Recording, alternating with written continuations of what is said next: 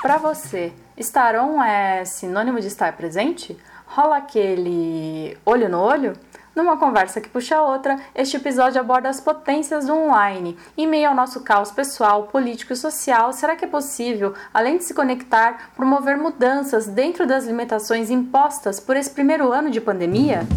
E numa conexão entre Rio e São Paulo, convidei Poliana Quintela, curadora e pesquisadora independente que acredita que a articulação virtual proporciona, sim, uma grande mobilização em torno das questões de gênero nas artes.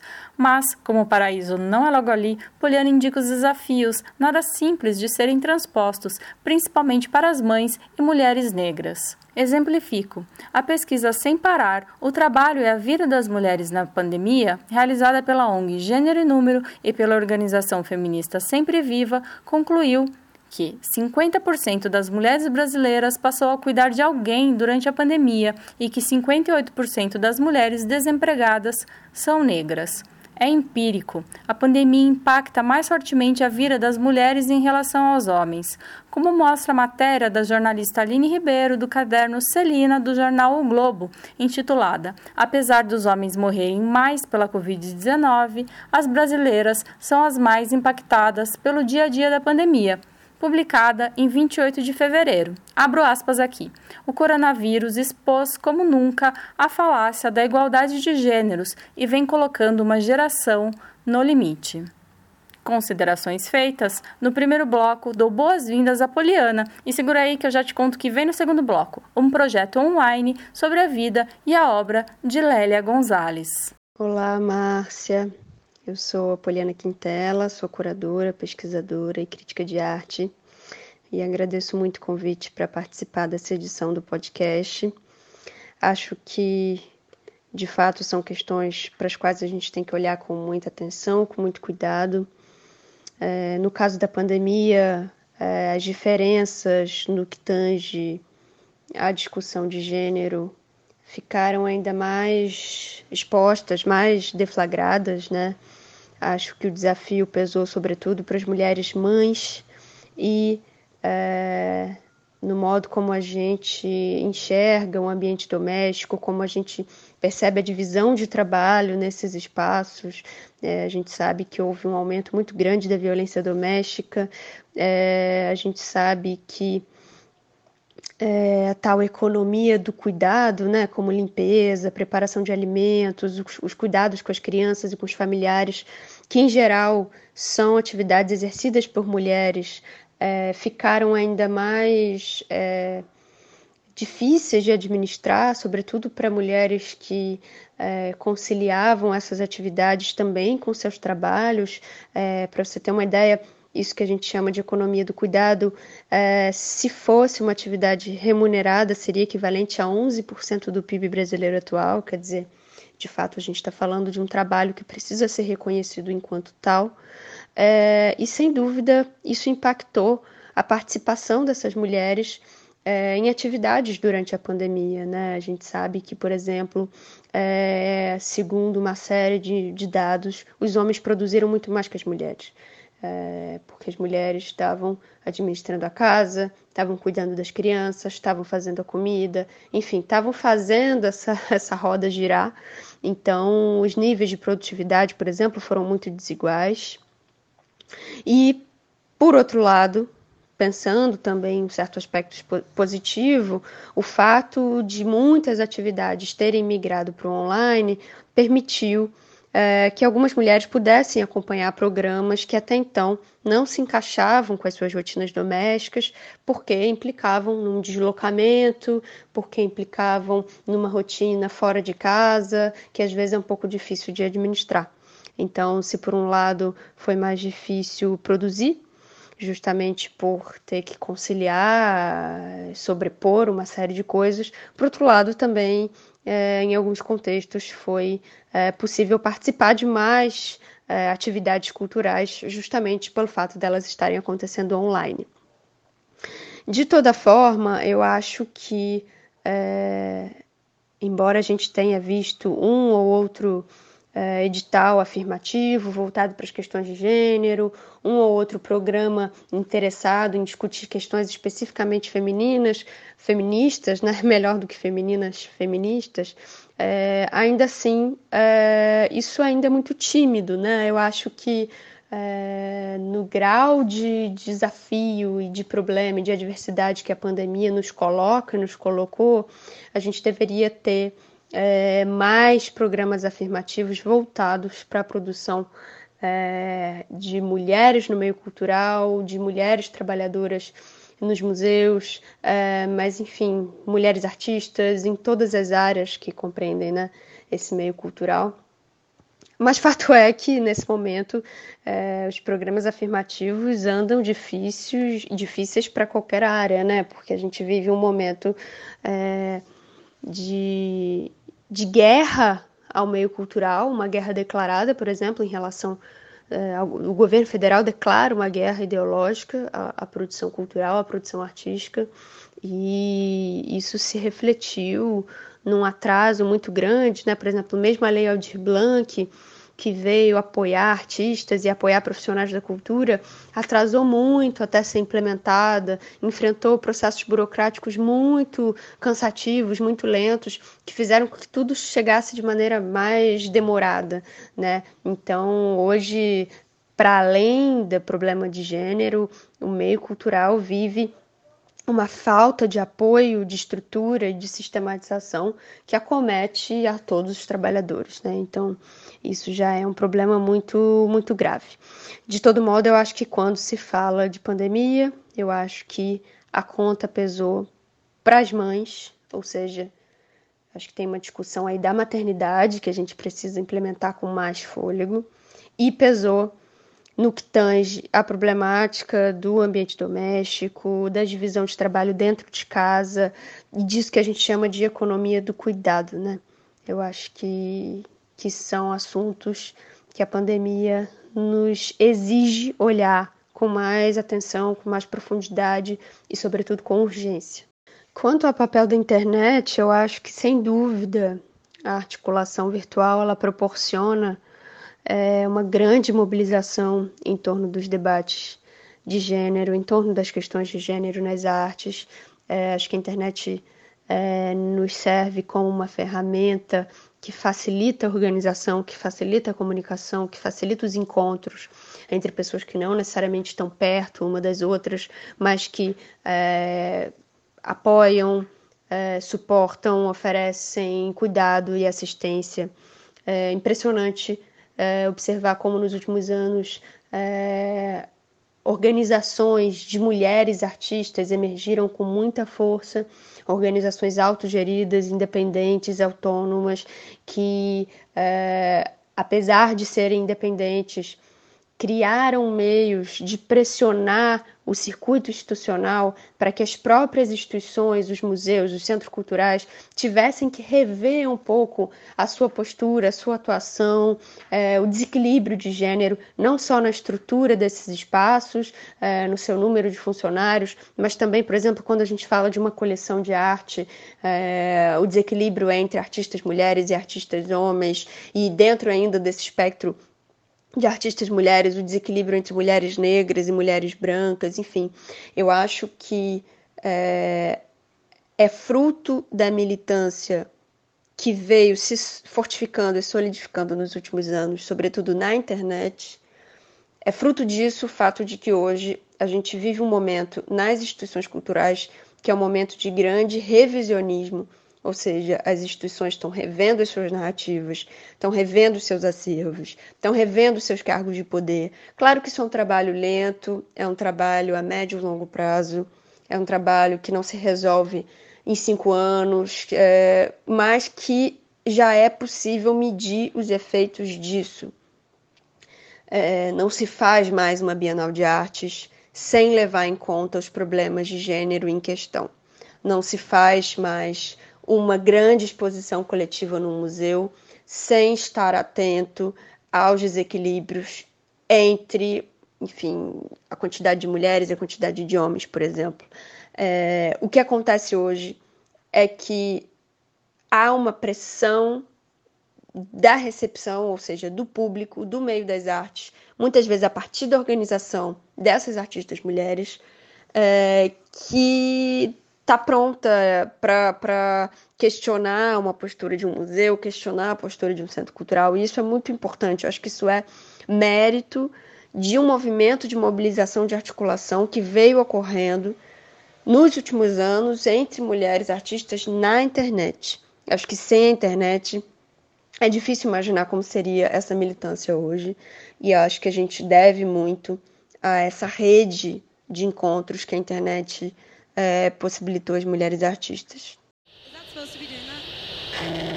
No segundo bloco, chega mais Camila Ceilão, coordenadora executiva da Nossa Causa, ONG criada em 2013, que tem entre os seus projetos o recém-lançado Lélia Gonzalez Vive, coordenado por Camila e pela família da intelectual brasileira. Lélia nasceu em 1935 e nos, e nos deixou em 1994. Ela é precursora da interseccionalidade nos debates sobre raça e gênero.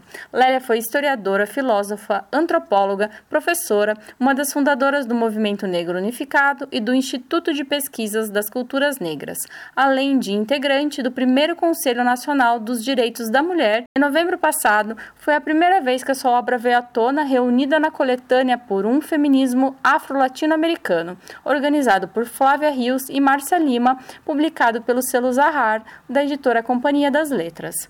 Bem-vinda, Camila! Para nós é uma, uma luta muito grande né? você conseguir chegar no mesmo pé de igualdade com uma pessoa branca na sociedade brasileira. Né? Isso em todos os níveis, né? inclusive a nível do, do da, da, produção, é, em termos de teatro, de cinema, de, de, de televisão. Né? Eu sou a Camila Ceilão, sou coordenadora executiva da Nossa Causa, uma ONG que potencializa a atuação de pessoas interessadas em mudar o mundo. E a nossa causa tem alguns projetos, e um deles é o Lélia Gonzalez Vive, que também é coordenado por mim, junto com a família da Lélia. A ideia do projeto surgiu quando eu estava fazendo uma busca por Lélia Gonzalez na internet e especificamente nas redes sociais, e eu encontrei o perfil Lélia Gonzalez Oficial, que é gerido pela família, e percebi que até esse perfil era muito recente, né? A primeira publicação é de setembro do ano passado. E aí eu constatei que não tem, é, não tinha conteúdos fáceis e simples é, nas redes sociais ou mesmo em buscas, né, nos buscadores da internet em relação à Lélia. Você tem uma página da Wikipedia, você tem alguns artigos, você tem é, entrevistas e matérias de opinião, mas no formato de consumo de informação que a gente tem hoje em dia, que é muito rápido e muito curto e segmentado, principalmente muito pautado pelas redes sociais, é, esse tipo de conteúdo sobre a Lélia não existia. E é um tipo de conteúdo que funciona é, hoje em dia para todas as idades, mas que principalmente para o público jovem. É, então, a intenção de fazer o projeto surge daí e surge muito voltado, uma combinação de ser voltado para esse público jovem é, e de ser também uma expertise que a nossa causa tem, né? Que é essa comunicação de causas sociais e que é de também ser uma organização formada por jovens. Então, inclusive, a Sueli Carneiro, em uma entrevista que ela fez para o El País, ela diz que o conhecimento sobre Lélia é uma reivindicação das juventudes, né, das juventudes feministas e negras principalmente. E o projeto vem como também como uma, uma resposta a essa demanda que existe e que está posta. E a nossa intenção é que a gente consiga ecoar a voz dessa mulher tão importante para a história desse país, que por muito tempo foi apagada, que por muito tempo não teve seu lugar de destaque e que agora é, mais do que nunca, né, é um momento muito propício para a gente resgatar a memória da Lélia, para a gente manter o legado dela vivo, porque tudo que ela produziu em termos de obra, de escritos, é, de cursos propostos, de intervenções que ela fez, são muito valiosos ainda atualmente e são assustadoramente contemporâneos. A gente realmente não esperava pela repercussão tão grande que o projeto está ganhando.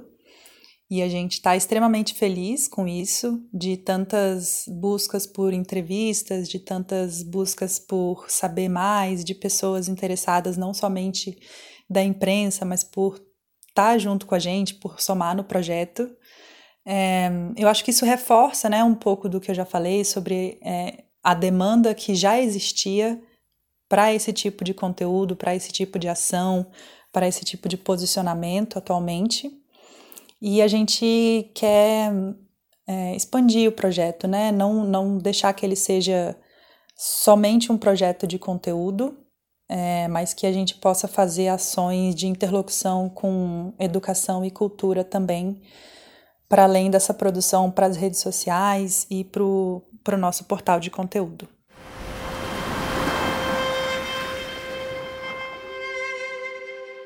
Oi, gente.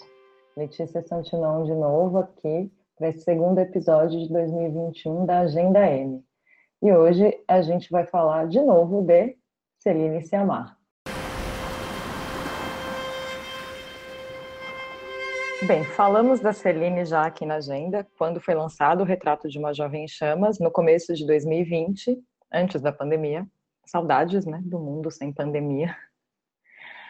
Mas Agora estamos falando da Celine dentro do Festival de Berlim, porque ela está com um filme no festival que chama Petit Maman, algo como Pequena Mamãe ou Mamãezinha em português. O filme ainda não tem distribuição no Brasil, mas certamente terá depois desse Festival de Berlim. Alguma distribuidora vai anunciar a compra desse filme. É um filme novo da Celine. E assim como Tomboy, que foi o filme que lançou a Celine para o mundo, né, que ela ficou mais conhecida, é um filme também que aborda a infância. Né? A história do filme está centrada é, entre mãe e filha, uma criança de oito anos que perdeu a avó. A mãe dela está muito triste com essa perda, mas ela não, não fala muito, é uma mãe muito quieta. É um filme de bastante silêncios.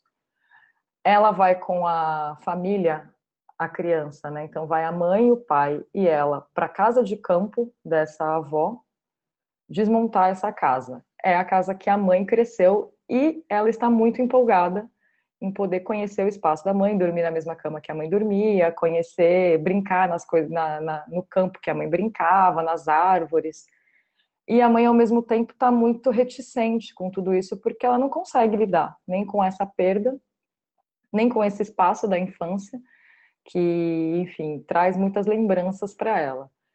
É um filme sobre uma incomunicabilidade entre adultos e crianças, como as, as crianças também acabam encontrando refúgio nas suas próprias histórias, e como lidar com o luto, como lidar com a tristeza, né? Onde existem descobertas, é, são as descobertas da criança, mas ao mesmo tempo são reencontros que a mãe tem nesse espaço. E dentro do filme vão acontecendo coisas bem surpreendentes. É um filme muito bonito, muito delicado, típico da Celine, que vai trazer esse aspecto né, de como a gente expressa as coisas muitas vezes pelo olhar e pelos gestos e nem tanto pelas falas. Eu fiquei bem tocada, assisti ao filme e achei uma achei uma, uma delicadeza muito grande, né, de, de enfim, você ter esse núcleo familiar, né, que é composto de três pessoas, né, que é o pai, a mãe e uma filha, e como cada um está lidando com essa perda. Lembrando que a criança é a protagonista do filme, é, é pelos olhos dela que você vai enxergar tudo que está sendo contado ali. E eu quis muito falar desse filme para vocês hoje, porque independente de alguma distribuidora ou plataforma de streaming comprar o filme, ele certamente vai vir para festivais esse ano, aqui no Brasil, em um contexto que a gente já comentou no primeiro episódio, né, em que os festivais vão ser online, em sua maioria, pelo menos, embora hajam exibições presenciais, a grande parte dessas exibições vão ser online. Eu acredito que o filme venha para a Mostra Internacional de São Paulo, que acontece em outubro, né, no segundo semestre, até porque existe uma parceria do Festival de Berlim com a Mostra Internacional, Algumas sessões estão sendo feitas presencialmente no festival aqui em São Paulo e essas sessões são uma parceria com a mostra, então tudo indica que esse filme vai ser exibido na Mostra Internacional de São Paulo. Então, sendo exibido na mostra, ele deve ter uma, um lançamento previsto no, entre o final do ano e começo de 2022 aqui no Brasil. Fiquem de olho, é um filme muito bonito, muito simples, mas também muito forte, assim, que traz muitas coisas de uma maneira muito delicada, e é o que eu mais gosto no cinema da Celine. E para quem é fã da Celine, eu acho que vai gostar também. Né? Lembrando que os outros filmes mais emblemáticos assim da Celine estão disponíveis online aqui no Brasil. Então, o Tomboy está disponível no Telecine, o Garotas, que é um filme excelente dela, está na Globoplay, e o Retrato de uma Jovem Chamas, que a gente já falou, que é o último filme que é simplesmente uma obra-prima, também está no Telecine Play.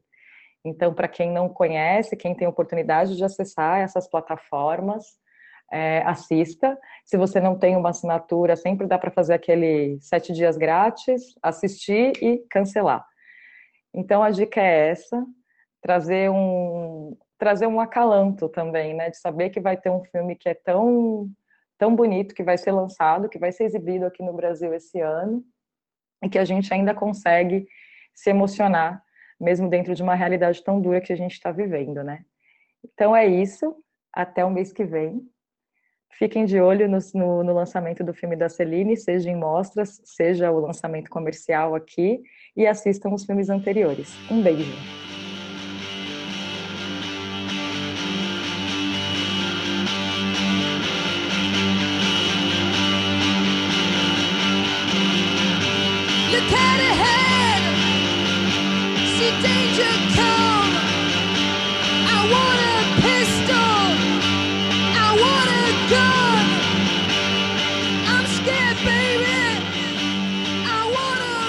Lançado originalmente em 2000, Stories from the City e Stories from the Sea vem nessa esteira de revisão que a PJ Harvey está promovendo em sua discografia. Esse é o disco que eu mais ouvi na vida, o que mais me impactou da discografia da PJ. São 12 músicas compiladas em versões demo, já disponíveis no streaming e também é possível investir no vinil ou CD, ambos com a capa e artes renovadas e fotos inéditas. Nesta semana, eu tive a oportunidade de assistir a Um Cão Chamado Dinheiro, documentário que nos dá o clima da produção de The Hope Six Demolition Project, seu mais recente disco de inéditas lançado em 2016. Ouvi-lo depois de assistir ao documentário foi uma experiência totalmente diferente. No documentário, vemos o círculo todo, da inspiração para a criação até os ouvidos do público, de forma multissensorial. PJ acompanhou o fotógrafo Seamus Murphy em algumas de suas viagens de trabalho pelo mundo. Foram juntos ao Afeganistão, Kosovo e Washington DC. Um encontro entre seleção de vivências e imagens, digo até tristes por um momento. A cena de abertura do documentário é muito comovente. Nesses locais, ela busca memórias em escombros, nas fronteiras da Síria e nos limites de Washington DC, nos limiares entre os modos de vida mais e menos abastados. É um fluxo ritmado entre os lugares, sempre nos levando de um deles para o processo de gravação, que também foi acompanhado pelo público. Uma parede de vidro separava a banda e o público, que podia assisti-la e ouvi-la, enquanto PJ não tinha acesso ao ruído e às expressões atentas da audiência, que se aglomerava para acompanhar esse momento histórico é perceptível como cada encontro e paisagem influenciou cada música, seja de maneira mais direta na composição das letras ou de forma mais subjetiva no acorde de uma canção. O documentário ficou um tempo em cartaz no Espaço Itaú de Cinema de São Paulo, Brasília e Rio de Janeiro, mas devido à gravidade da pandemia, não sei quando e como será possível assisti-lo novamente, porque ainda não está disponível no streaming mas fica como uma confirmação nada óbvia do brilhantismo da PJ nesse registro sonoro muito significativo no conjunto da sua carreira. Eu sou Marcos Capatício e agradeço a todas que participaram desse episódio da Agenda M. Um beijo e até o mês que vem.